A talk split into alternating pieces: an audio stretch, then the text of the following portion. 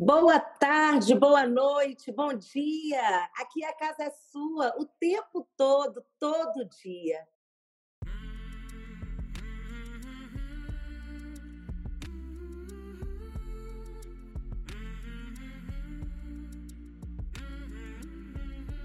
Somos humanos, isso mesmo. Uma frase tão simples e uma constatação tão comum. Mas o mais legal dessa constatação é que, como humanos que somos, somos seres relacionais. E é claro que isso nem sempre é fácil, quase nunca é fácil. Conviver é muito maravilhoso, mas não é fácil. E por isso hoje nós vamos falar de empatia nos comportamentos humanos. Vamos tentar nos entender um pouco e entender como podemos nos relacionar com afeto e com apoio e para falar conosco sobre esse assunto tão importante, convidamos a Stephanie Murta. Ela é fundadora da Empatizar e trabalha para tornar organizações mais saudáveis e empáticas. É isso mesmo, Stephanie. Fala um pouco para a gente de você e também aproveita e nos diga o que é que você faz no sofá da sala. Olá, obrigada. Bom dia para quem é de bom dia, boa tarde para quem é de boa tarde, boa noite para quem é de boa noite. Depende do horário para ouvir, não é? Para todos os gostos. Exato. É isso mesmo. O trabalho tem esse foco e ele nasceu justamente é, depois de algumas reflexões que normalmente eu faço no sofá da sala.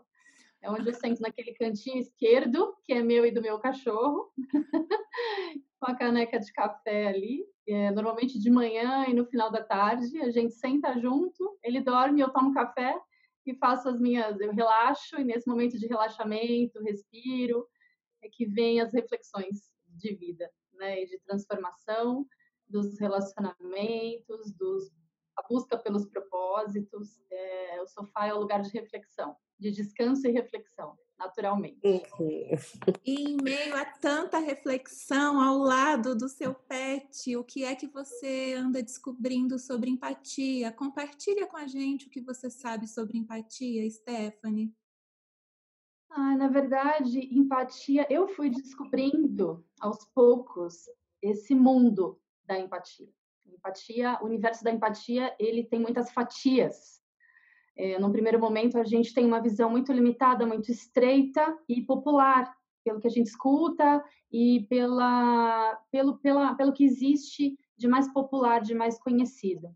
À medida em que a gente vai se aprofundando nesse estudo, a gente descobre um universo gigantesco e como a empatia se conecta com praticamente tudo que tá, é, que envolve relacionamento humano, né? Como ela se esconde atrás de uma cortina embaixo de uma toalha, né? É, ela ela tá ela tá em todos os ambientes que, que envolvam relacionamento humano e a gente não percebe.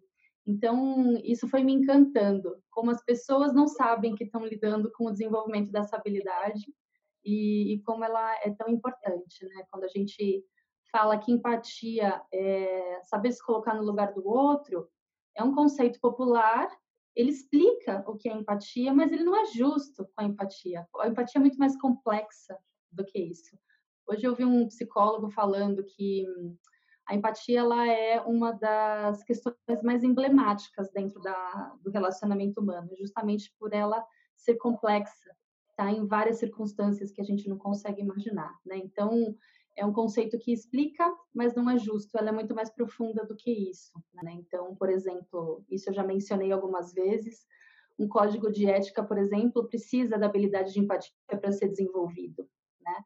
É uma, um exercício de resiliência, ele precisa da habilidade de empatia para funcionar.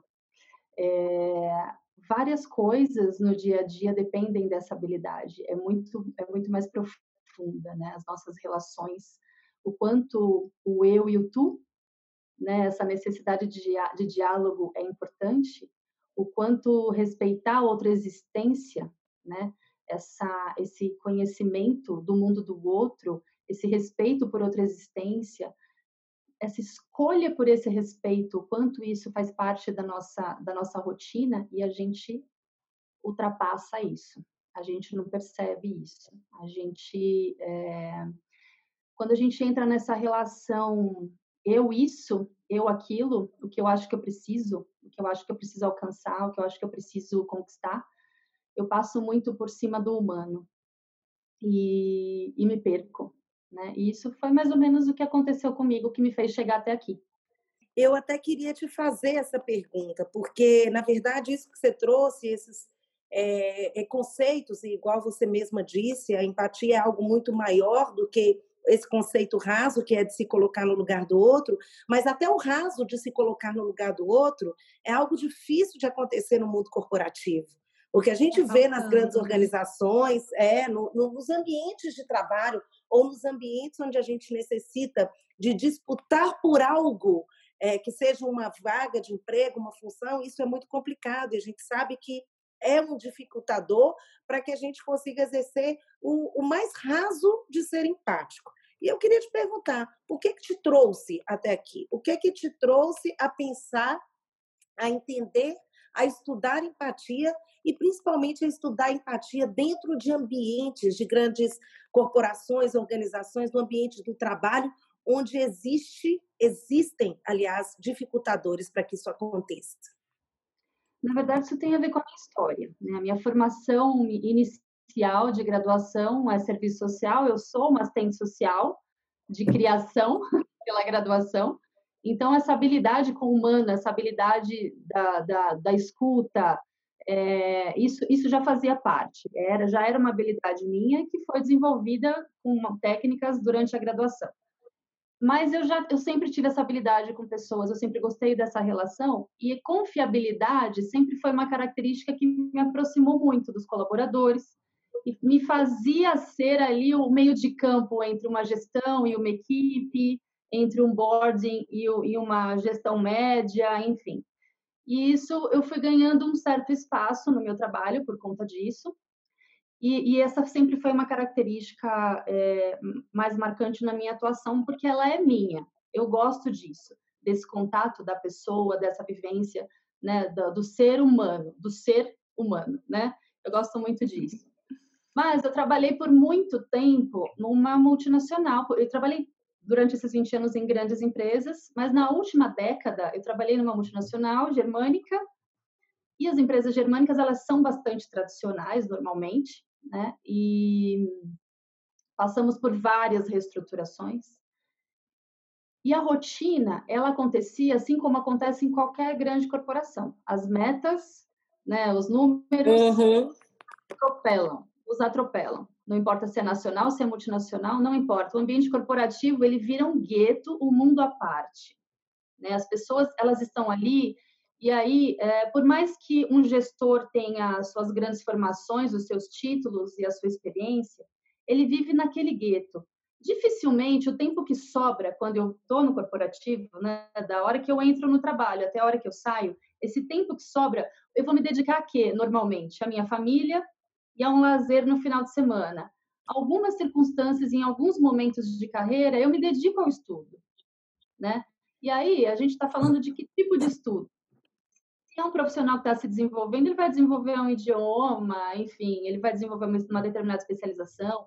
Mas se a gente está falando de um profissional no nível de liderança, que já tem lá as suas competências desenvolvidas para assumir o seu, a sua função, quando ele vai buscar alguma coisa para se desenvolver por ele, por si só, dificilmente ele vai buscar um curso de felicidade. Dificilmente ele vai buscar um curso. Você, a maioria das vezes não, é ele vai buscar um, uma necessidade, um gap que apareceu ali na avaliação de competência dele. Então, todo o desenvolvimento que o profissional busca está relacionado àquele negócio, àquele business. E ele vai ficando cada vez mais nessa concha, cada vez mais fechado nisso.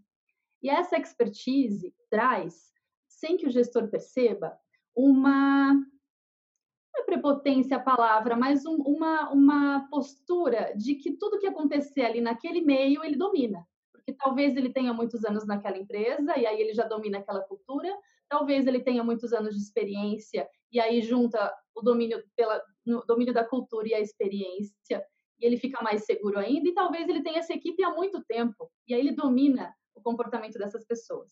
E aí ele entende que a forma que ele faz, porque ele faz isso há muito tempo, é o melhor jeito e assim a bola é jogada todas as vezes. E eu ouvi uma coisa essa semana de uma pessoa que me pediu um help, falando sobre um gestor que tem uma dificuldade de relacionamento muito grande com a equipe, é, que por incrível que pareça, por mais pressionada que as pessoas se sintam, elas produzem. E essa é uma fala extremamente equivocada.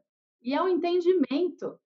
Porque se aquela equipe entrega, mesmo sob pressão, é, uma pressão que beira um assédio moral, por exemplo, se ela está entregando, um RH entender que ela está produzindo porque ela está entregando, isso é muito equivocado.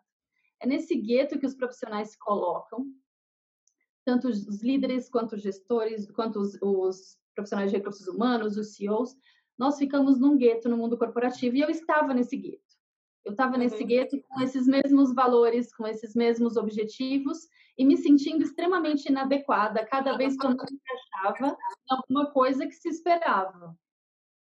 Isso foi me frustrando, os meus valores já não se encaixavam mais com os valores da organização, e isso foi enchendo, foi enchendo, enchendo uma jarra dentro de mim, e eu, cada vez que eu me sentia mais sufocada, mais eu me culpava por estar numa organização tão bacana, num bom cargo, com um bom salário, excelentes benefícios, e eu não me jogar de cabeça para atender todas as expectativas que existiam em cima da minha função, para que tudo acontecesse a contento. E cada, menos eu, cada vez menos eu atendi as expectativas minhas e da organização. Eu fui ficando cada vez mais infeliz. As coisas não se encaixavam mais. Os meus valores me puxavam para um lado, os valores da organização me puxavam para o outro lado. E aquilo começou a ficar extremamente sofrido para mim, muito sofrido. E nesse momento, por volta de junho de 2017, é, eu engravidei. E eu não sabia que estava grávida. Mas naquele momento eu já estava, é, não sabia, mas já estava com uma má formação e com certo descontrole hormonal, né? Então, é, as emoções davam aquelas. Né? Sofria aquelas oscilações. E num determinado momento, numa reunião é, com o meu presidente, a gente discordou. E foi um discordar que acontece naturalmente em qualquer reunião, mas aquele discordar, para mim, foi muito intenso emocionalmente. Né? Foi muito desgastante, muito cansativo. E, e fui para casa naquele dia me questionando, me questionando extremamente. E foi sofrido. Nem era um assunto tão sofrido assim, mas para mim foi. Eu já estava no meu limite. 15 dias depois, eu perdi esse bebê, nada a ver com essa ocasião, eu já estava nesse processo. Mas nesse momento de ficar num pronto-socorro, com dores, fazendo reflexões sobre a vida, né, voltando para casa, precisando abrir o computador para fazer o meu trabalho, porque não tinha quem fizesse, mesmo nesse processo, eu podia, num determinado momento, ter ligado para a empresa e ter dito: olha, não estou bem, preciso repousar, é, passa isso para a empresa terceira, por exemplo. Mas eu não fazia isso. Na minha cabeça, e aí era a minha cabeça corporativa extremamente encaixada nesse gueto, eu não podia fazer isso não tinha esse direito de parar naquele momento, fechar o meu, meu notebook, sentir a minha dor e dali dois, três dias ir trabalhar. Eu não podia. Sim. E eu continuei ali com cólicas em casa, esperando, né, expelir o que faltava expelir, é, depois de ter passado 12 horas no pronto-socorro, porque tinha uma folha de pagamento para se pagar. Tinha uma, uma série de salários para se pagar. E eu fiquei naquela situação, naquele momento, é, fazendo aquilo como se fosse a coisa mais normal do mundo, respondendo e-mail, fazendo relatório, em meio a uma cólica e outra, um desconforto e outro, até que o dia acabou, era uma sexta-feira, eu fechei o notebook e fui tomar uma água e assistir uma TV. Aquilo, quando eu cheguei na frente da TV, que eu parei, respirei, falei, o que, que eu estou fazendo? Por que, que eu fiz isso? por que, que eu não desliguei esse computador? Não liguei para o meu chefe, falei, olha, eu vou ligar para a empresa terceira, ela me assume hoje, segunda-feira eu volto, porque eu preciso repousar, eu preciso descansar minha cabeça, meu emocional. Eu não me dei esse direito. Eu não, não me acolhi em momento nenhum.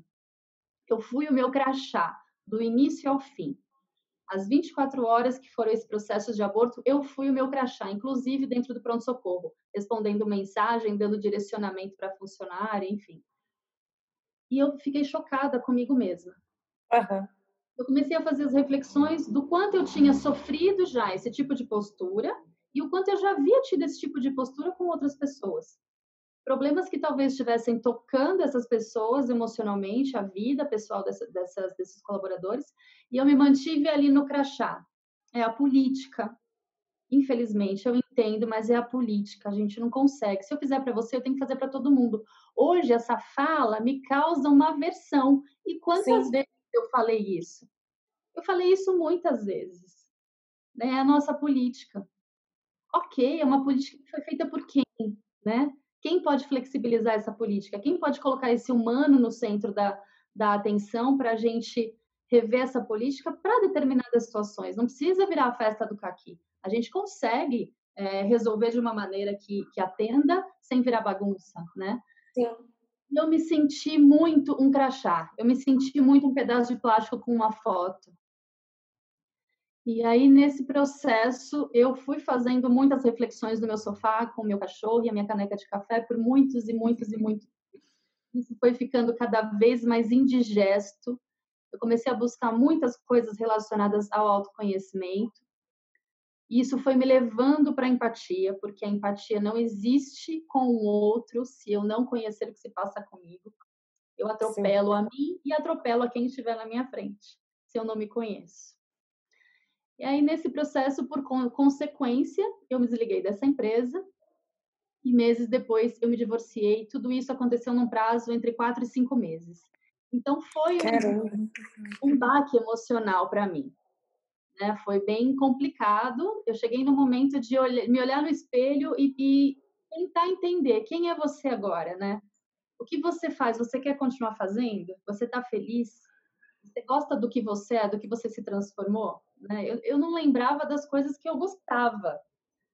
É, se alguém me não tinha tempo de lembrar, né, Stephanie? Não, não tinha não tempo. Tinha tempo. Né? Exato. E, e, e, quantas vezes eu me recordo, é, alguns anos atrás, de ainda não ter inglês fluente. E, e, nessa organização era preciso isso. Eu cresci nessa organização, então eu fui desenvolvendo algumas coisas lá dentro quanto inadequada eu me sentia e estranha eu me sentia por na época ainda não ter o inglês fluente e os olhares de, de me sentir um ET na frente de algumas pessoas por, por esse motivo. Pessoas completamente inábeis com as suas equipes e que precisavam da minha habilidade para gerir as suas equipes me olhavam como se eu fosse um ET, porque eu não tinha o inglês fluente que elas tinham. Então era assim, era uma total falta de empatia uns com os outros o tempo inteiro em nome de uma meta, enfim, de um número, e a gente não percebe. A gente fica nesse fica nesse gueto, nessa história. E aí depois dessas reflexões de todas essas mudanças na minha vida pessoal, eu fiz uma viagem, fui estudar, fiquei um tempo fora, fui desenvolver esse tal desse idioma e, e fui estudar outras coisas. Quando eu volto para o Brasil, eu estou estudando algumas coisas, lendo alguns artigos, me deparo com a neurociência do comportamento e vou fazer um curso na Universidade de Belas Artes, aqui em São Paulo, com Marcelo Henrique, sobre neurociência do comportamento. Não é um curso extenso, é um curso para te dar um norte, para você entender como as pessoas funcionam né, nos comportamentos. E como profissional de RH, aquilo me aguçou a curiosidade. Quando eu sentei, foi um curso, um curso de 10 dias, três horinhas por noite, eu sentei naquela faculdade, na frente daquele professor, quando ele começou a dissecar o cérebro em desenhos e explicar para a gente o porquê que as pessoas reagem de maneiras diferentes diante da mesma circunstância. Nesse momento caiu uma ficha na minha cabeça, mas tão grande, tão grande que ela me espalhou no chão. Então, assim, mas aquilo clareou tão, tanto os meus olhos, a minha mente, o meu caminho, a minha história passada, inclusive. Me trouxe todas as respostas para as minhas aflições, uma única explicação.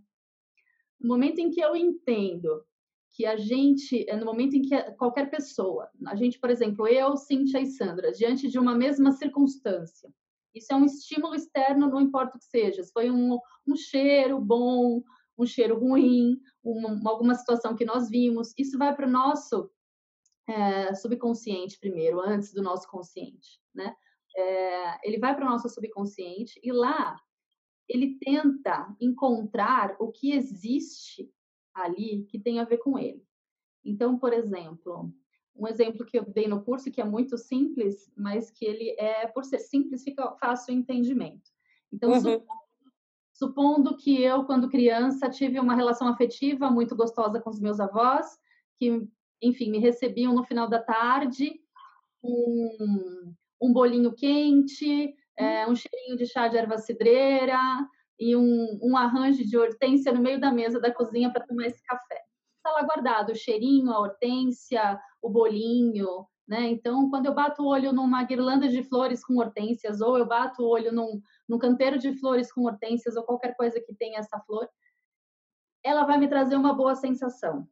Porque esse estímulo externo, ele vai entrar no meu inconsciente, ele vai buscar o que existe ali dentro que tem a ver com ele, o cheiro, a cor, um toque, enfim, um som, toda a sensação que aquilo provocou um dia, e aí ele sobe para o meu consciente, se transforma na minha realidade interna, que é diferente da sua, porque você não teve essa mesma história que eu guardada no inconsciente. Sim. Né? Então, se você foi uma pessoa, sei lá, subindo as serras gaúchas quando criança, sofreu um acidente de carro, e ali você perdeu os seus pais, a imagem que você vai ter das hortênsias nessa, nessa estrada, nas Serras Gaúchas, que é repleta de, de, de hortênsias, de hortênsias, pode ser que no momento em que você olhe para essa flor, ela não te traga as mesmas sensações que ela traz para mim. Então, obviamente, que a, minha, a sua reação vai ser muito diferente da minha diante da mesma circunstância. No momento em que eu entendi isso, todas as minhas respostas vieram em seguida porque eu reagia tão mal diante de algumas situações que outras pessoas achavam bobeira, ou porque eu não ligava para algumas coisas que outras pessoas ficavam indignadas. Porque o meu gestor tinha determinada reação e eu achava aquilo um absurdo. Porque tinha gente que ligava para aquilo e tinha gente que não ligava. Se para mim parecia tão absurdo, tinha que ser absurdo para todo mundo. Não é mais uma questão de valor, percebe? É uma uhum. questão né? É uma questão de você ter vivenciado aquilo como negativo ou como positivo. Então, isso me trouxe muitas respostas e naquele momento me deu vontade de falar para essas pessoas que vivem nesse gueto, que vivem nesse mundo corporativo tão fechado, tão isolado. A gente se engana tanto quando está lá dentro, acha que estamos atualizados, antenados, enfim, a gente não para ao mesmo tempo que nem maluco.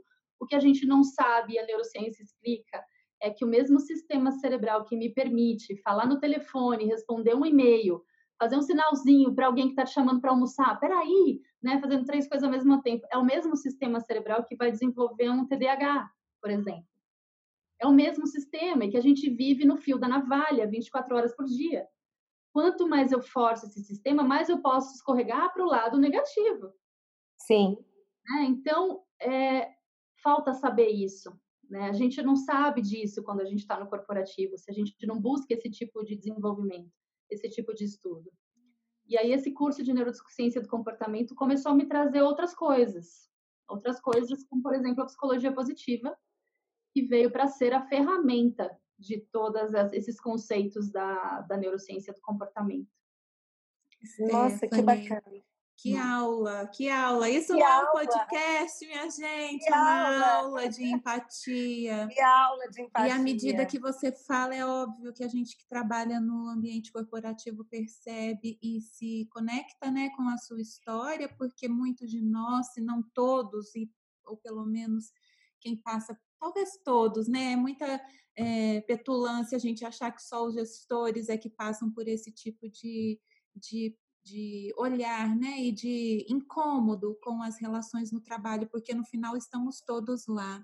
É, me chama muita atenção o fato da gente normalizar certos comportamentos, e eu acho que isso acontece da sua fala e eu vejo com muita frequência, que no final a gente parece que não se encaixa, que quem está errado é quem está tá fazendo esse tipo de olhar e de preocupação.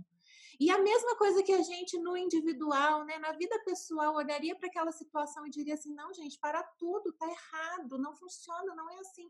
A gente entra num ambiente aqui, nem em estádio de futebol, que aí você entra naquele ambiente, se todo mundo tá fazendo aquele movimento diferente, daí a pouco tá você também ali tentando, né, uhum. equilibrar os pratos. E me chama muita atenção também, Stephanie, e isso também acontece muito comigo, e é doído ouvir você falar que passou por isso, porque é que conecta na mesma dor que eu vivo, que é uma preocupação tão grande com o outro, tão grande em atender a necessidade que é do outro, é da empresa, é de todo mundo que precisa de mim, que no final a gente está morrendo e a gente não vê que a gente está morrendo. E a gente, tá. num momento como esse que você passou, né, de um, de um desafio pessoal, querendo dar conta de segurar o mundo. É triste, é triste, porque aí a gente vê que a gente não vira a lente para a gente mesmo. E há uma tendência, e eu acho que muitas vezes com esse olhar enganado do que é empatia, uma tendência da gente de querer cuidar do outro, cuidar de tudo que está acontecendo em volta, e uma dedicação para o outro sem buscar isso que você falou, que é uma busca, primeiro, de um entendimento de que o outro não é você e que ainda que o outro tenha experiências semelhantes às suas, não são as suas, ele pode reagir diferente de você. E segundo, que para você cuidar do outro é preciso equilíbrio e nunca, nunca vai ser é, é, deixar de lado esse equilíbrio te torna incapaz de cuidar do outro, né? Então, para cuidar do outro, a gente tem que estar tá forte.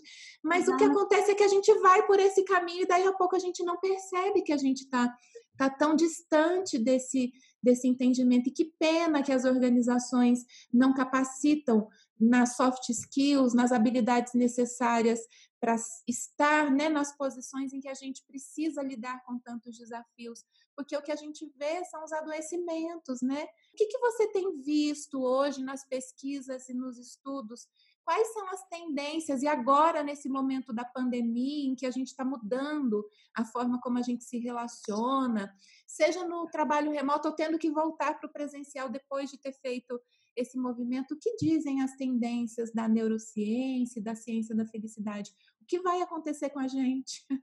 Tem salvação? É, eu acho, a Carla fala muito bem disso, né, do caminho sem volta, né? Eu assisti essa semana uma, uma, uma live da Carla com a PUC Carreiras, e eu entrei justamente na hora em que perguntam para Carla, a Carla Furtado do Instituto Feliciência, perguntam para ela é, o que ela acha que vai ser preciso a partir de agora desenvolver nos líderes, né? E no momento em que eu entrei, a pessoa da PUC fazia essa pergunta e a Carla fala é, empatia a partir de agora a liderança vai precisar desenvolver empatia. A hora que eu ouvi, eu falei, ah, isso é, música para os meus ouvidos. Porque é, ela sempre esteve aí. Ela sempre, sempre foi uma necessidade, né? Mas ela sempre foi vista como uma fragilidade, né? Isso já saiu na Forbes, inclusive. A gente precisa conhecer melhor o conceito. Quando a gente conhecer melhor o conceito, uma revista como a Você RH, por exemplo, não vai pôr uma cachorrinha com lacinho cor-de-rosa na cabeça na capa para falar de empatia, como se empatia fosse coisa de gente fofa, que era o que eu ouvia quando atuava em RH, né? É, você é muito boazinha. Coisa de gente que abraça a árvore. Que abraça a árvore. tinha uma colega que se irritava comigo. Você é muito boazinha, você tem muita paciência. Mas, gente, eu fui contratada como assistente social. Minha, minha habilidade é ouvir, né? Não é uma questão de ser boazinha. Não sou boazinha, me irrito também, né? Fico cansada. Ainda mais quando me chamam de boazinha, eu fico brava. Então, você fica estigmatizado às vezes, e hum. por falta de, de, conhecimento científico da parte das pessoas. Né? Então, Sim. eu me, me, encerrei agora minha especialização em psicologia positiva, e a tese que eu entreguei fala justamente disso, da ponte entre a ciência e o corporativo. O trabalho de desenvolvimento de empatia ele tem que ser essa ponte, levar o que a ciência tem hoje, de mais atual, para esses profissionais de líderes ou profissionais de recursos humanos, para que eles se capacitem para que eles tenham a mente mais aberta, para que eles saibam entender por que, que os colaboradores estão reagindo, reagindo de forma A ou forma B, por que, que determinado projeto não surtiu o efeito esperado, né? O que, que eu tenho que fazer para tocar de fato as pessoas? O que, que eu tenho que ajudar a organização a parar de fazer para desenvolver a habilidade de empatia nessa organização? Até então porque, então, Stephanie, eu acho que as organizações também abarcam muito pouco a questão da necessidade de, para qualquer processo de transformação, e tudo está sempre em transformação, e as organizações estão desenvolvendo projetos e melhorando processos, precisa lembrar que tem um humano por trás de tudo isso realizando, né? E muitas vezes o insucesso desses projetos e mudanças é justamente porque esqueceram da, do, da peça, do ativo principal, que é o ser humano que está lá, né? É impressionante. Essa semana eu fiquei é, feliz até. Eu fui fazer uma postagem no LinkedIn sobre um trabalho e vi uma vaga de uma empresa conheci, bastante conhecida de business partner, que é uma, uma, um cargo razoavelmente novo em recursos humanos, que é justamente essa ponte entre a liderança e os especialistas, desenvolvendo soluções, ouvindo as demandas, desenvolvendo as soluções, enfim, clima organizacional, políticas e tudo mais. E para essa função, a empresa pedia conhecimento básico de neurociência do comportamento. Eu achei isso bárbaro, que porque legal. deveria ser obrigação, sabe? profissional de RH deveria saber dever, tinha que ter no seu currículo um curso de neurociência do comportamento, por mais básico que fosse. Porque os primeiros julgamentos partem do profissional de recursos humanos, muitas vezes. Sim. É inconcebível uma área de treinamento e desenvolvimento, recrutamento e seleção, por exemplo, no momento em que ela tem uma demanda grande de recrutamento, ela não dá um retorno para o candidato que não passou. Ela dá o retorno para o que passou e o resto fica ali meses, às vezes, sem nenhum retorno. Sim. É inconcebível. Como é que eu faço isso? Eu, recrutamento, seleção, treinamento e desenvolvimento de pessoas, normalmente são áreas que trabalham, é, é a mesma gestão normalmente. Né? É, como, como isso é possível? Uma pessoa que trabalha dentro de uma célula de desenvolvimento de pessoas, que ajuda o crescimento de uma organização, ela não tem uma postura empática com quem está numa condição de busca no mercado. É, é muito distante, é, é muito, é muito, é um comportamento muito fora da cadeira que deveria estar. Tá, e eu então acho, Stephanie, que esse comportamento, é, por mais que seja ruim dizer isso, é o mais comum que a gente vê Sim. hoje em dia. Ter uma pessoa com a sua fala, com a sua busca de conhecimento e com o que você desenvolveu para se tornar uma profissional capaz de ser empática, de não fazer julgamentos, de trazer uma verdade não boazinha, mas uma verdade real para as pessoas, o que você precisa de melhorar, por que você não conseguiu essa vaga. Isso é ainda algo que a gente, a gente vê que é algo escasso. Esse profissional não existe na maioria das corporações. Então, eu queria te fazer uma pergunta no seguinte sentido: mas a gente existe. Eu, você, Sandra e tantas outras pessoas que estão nos escutando, nós trabalhamos em lugares e em lugares que precisam que a gente tenha esse olhar. É possível que a gente, sendo gestor ou não, trabalhando em equipes ou não, que a gente possa, como ser humano comum, é, desenvolver essa, esse estado de ser empático, de não julgar, de, de trazer para dentro de, eu não vou dizer de uma corporação inteira, mas para dentro da minha equipe, do ambiente que eu sou capaz de mudar, eu, Cíntia, aquilo até onde vai a minha fronteira, eu consigo trazer isso hoje em dia?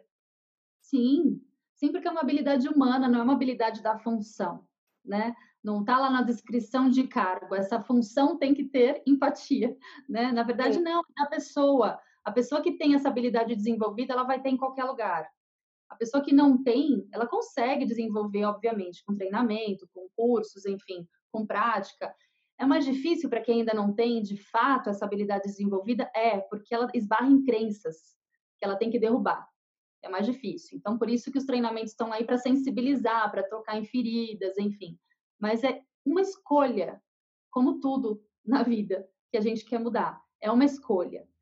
E quando eu me coloco é, ignorando essa possibilidade, quando eu me coloco minimizando essa importância, quando eu me coloco, enquanto gestor ou profissional de RH, não dando importância para essa necessidade, ainda mais nesse momento, eu estou dizendo para o mundo que eu desconheço o fato de que a gente vive em conexão.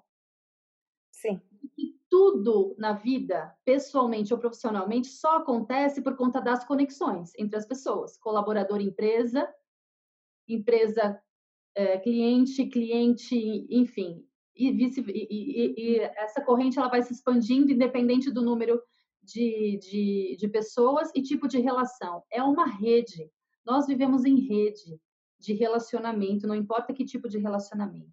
E relacionamento positivo, conexão positiva, que traz o resultado que a gente espera, ela depende essencialmente da habilidade de empatia, da minha habilidade de entender a necessidade do outro, da minha habilidade de ampliar o meu próprio capital intelectual. Quando eu paro para te ouvir, entender a tua perspectiva e acabo ampliando a minha. E aí eu acabo me desenvolvendo com isso. Então, o profissional que ignora todas essas necessidades, ele está dizendo para o mundo que ele não conhece nada disso. E ninguém desenvolve nada de fato em gueto, num mundinho Sim. paralelo, fechadinho. Então, é um caminho sem volta. As empresas elas vão começar a perceber, esbarrar nas dificuldades e vão começar a descobrir que é, algumas coisas que elas buscam, alguns números que elas precisam alcançar a gente não consegue com espuma, a gente consegue com profundidade. Tem uma série de técnicas, uma série de coisas que a gente sabe que é espuma, né? Chega lá, faz o funcionário chorar, enfim.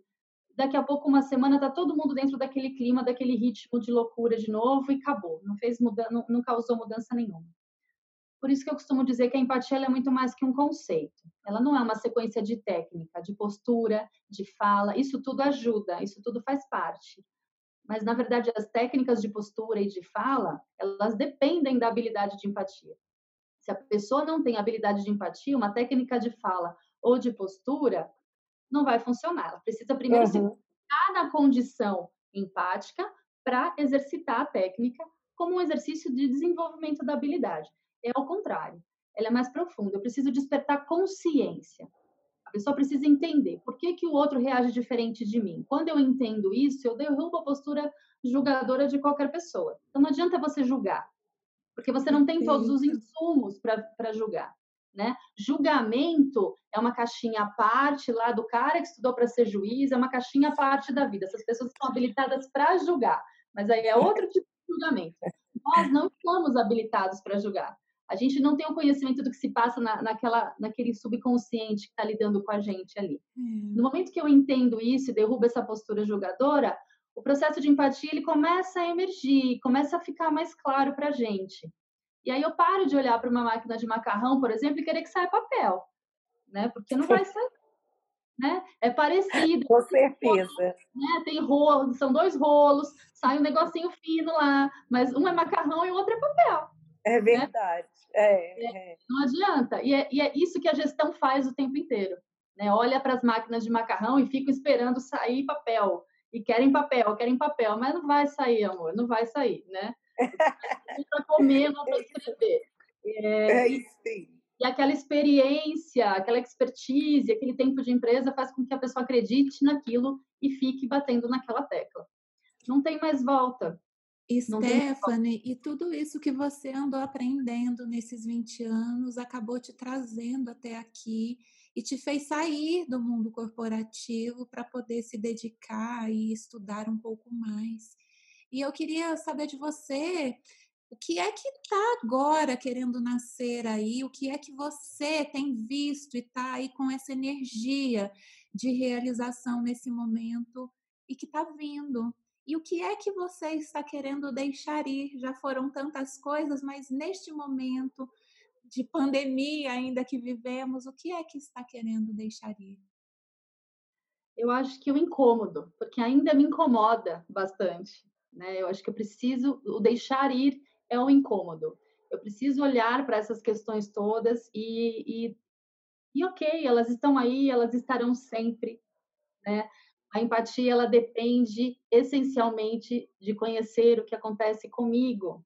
E nem todo mundo está disposto a isso. E eu não sei se um dia o mundo inteiro estará na mesma, no mesmo processo evolutivo. Então eu vou ter que olhar para isso e ficar menos indignada, né? Mas por outro lado, essa indignação é o que me move, né? É o que me move. Então tem uma, uma consultoria é, que realiza um relatório anual, Business Over, uma consultoria especializada em empatia. Ela pesquisa empresas americanas e esse ano, por conta da pandemia, principalmente, a doença, a, a saúde mental está muito em evidência. principalmente dentro das organizações, e esse relatório de 2020 trouxe esses números, né? É, os colaboradores buscam empresas que valorizam, que valorizem mais os colaboradores, oferecendo é, benefícios relacionados à saúde mental. Então, terapeutas, licenças depois de projetos exaustivos, é, mesmo fora do período de férias.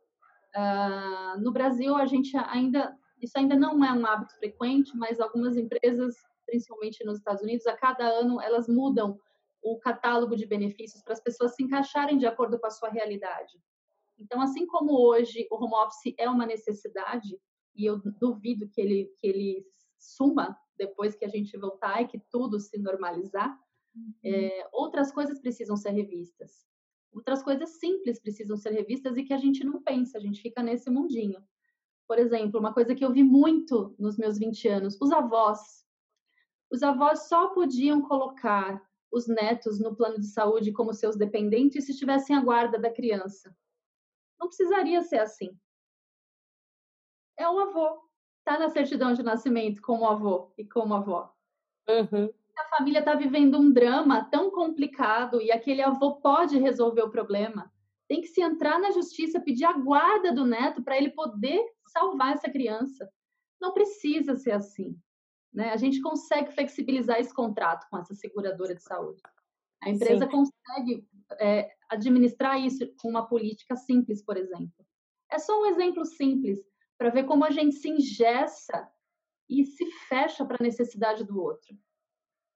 E, e, é interessante isso, Stephanie, que você disse, porque a gente se ingessa, porque as empresas se ingessam, as pessoas se ingessam, porque a gente está sempre desconfiando do outro.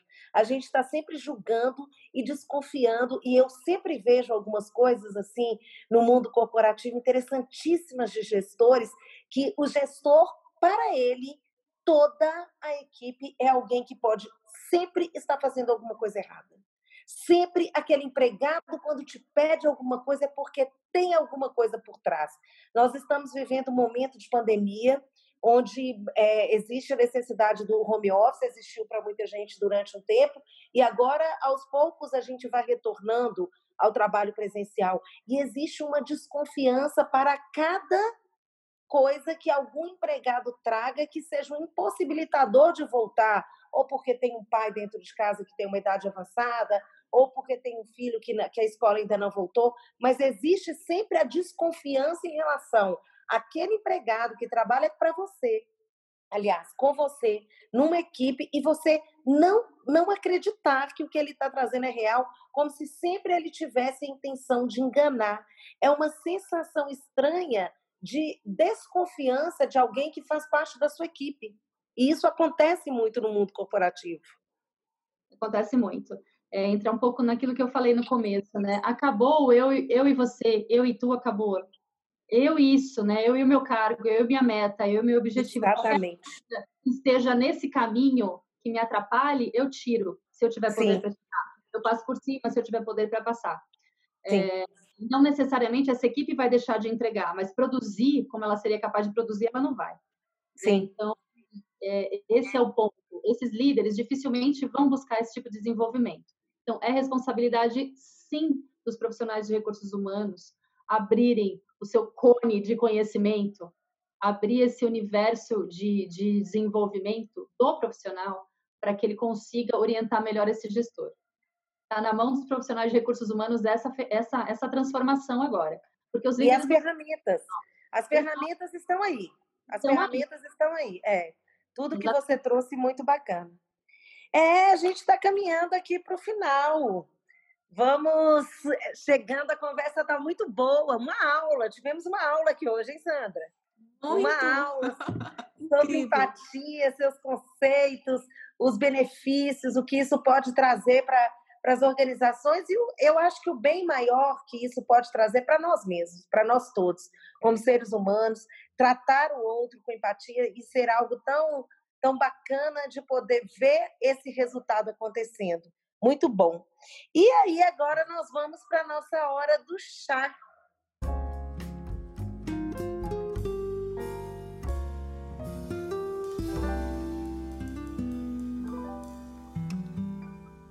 E na nossa hora do chá, eu queria te. Ah, você já falou muitas coisas aqui para gente, Stephanie, mas eu queria que você deixasse aí para os nossos ouvintes, para as pessoas todas, um assunto tão grande que com certeza tem tanta literatura escrita já, tanta coisa de neurociência. É, deixa uma dica. O que, é que você deixa de dica aí para as pessoas que estão nos escutando, que pode ser um, a, alguma coisa que a gente comece aí a lidar melhor com os conceitos de empatia e trazer isso para dentro da nossa vida e desenvolver essa habilidade com mais, com mais afinco. Dicas, a, gente tem muitas técnicas, a gente tem várias, mas tem uma que é, não é uma técnica, na verdade foi a minha reflexão, que eu vou dividir com as pessoas, porque me trouxe um despertar. E eu acho que o que a gente precisa hoje é o despertar, é o despertar de consciência. Aí a técnica, cada empresa vai descobrir a sua, cada profissional vai se encaixar melhor numa teoria diferente.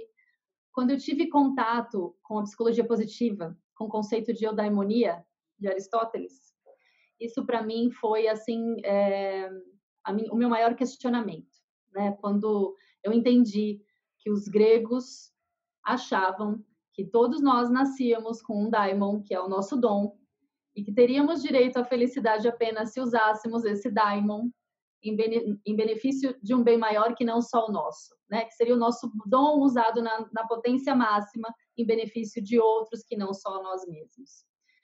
E aí, quando a pessoa nesse momento é, que momento em que tem contato com esse com esse conceito, que é uma das, das origens do estudo da psicologia positiva, ela não se percebe com esse dom ainda, ela ainda não entendeu o que é que ela traz, né?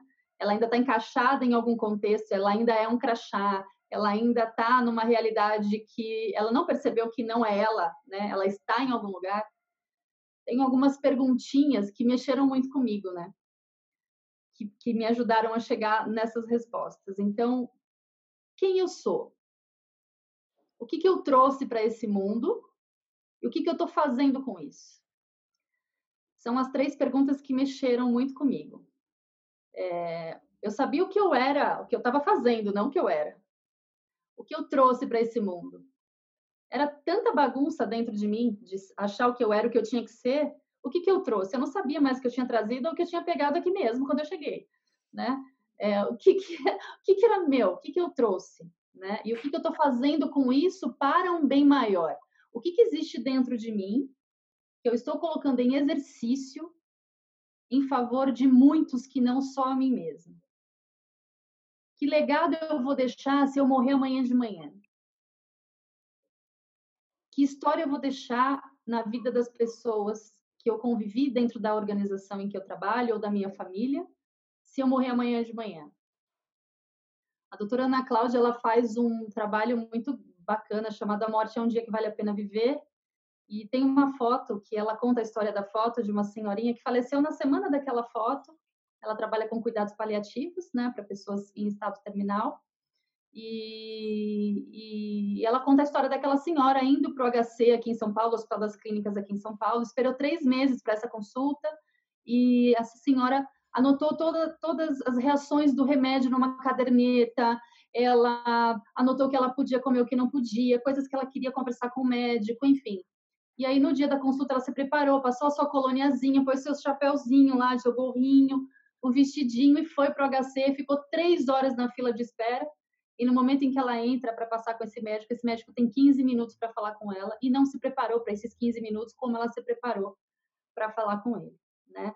Então, o, o trabalho da doutora Ana é preparar esses profissionais também para esses momentos, né? Para dar a, a, sua atenção de fato para essa pessoa.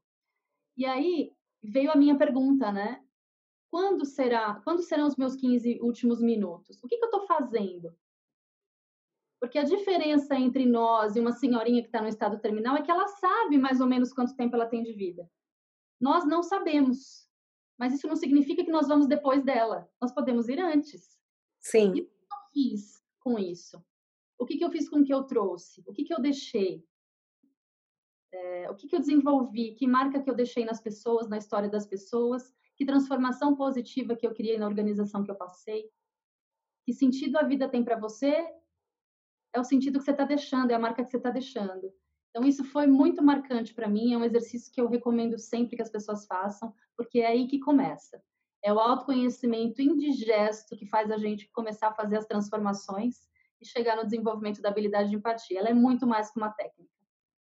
E que dica, que dica, que dica, que dica maravilhosa e que bom é, que coisa bonita que você trouxe. É quem eu sou hum. e o que, que é que eu estou fazendo aqui.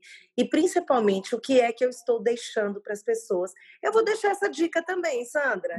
Eu vou deixar a dica que a Stephanie me deu para eu poder absorver. Espero que todo mundo pare um pouquinho só, olhe para dentro de si e pense, porque eu, com certeza esse deve ser o início para todo o autocuidado e para todo o autoconhecimento. É, e junto a E isso... você, Sandrinha, tem dica? Sim, tenho. E a da Stephanie, mas vou falar aqui.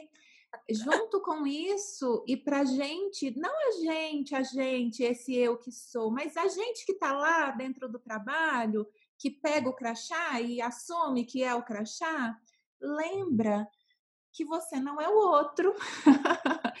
e reduz a voz do julgamento, reduza essa voz que fica o tempo todo julgando o outro e a si mesmo. Quando a gente faz isso e reduz essa voz do julgamento, a gente está mais leve para conseguir enxergar as coisas que a gente não enxerga quando a gente está só julgando e fazendo cheque. Ah, eu pensava isso, é isso. Eu pensava que reduz isso, foca no que tem para fazer e no quanto você precisa e que habilidades você tem ali no seu time, nas pessoas com quem você se relaciona, como aquela pessoa reage, como que você cria laços que sejam laços positivos, ainda que o ambiente seja um ambiente que não favoreça.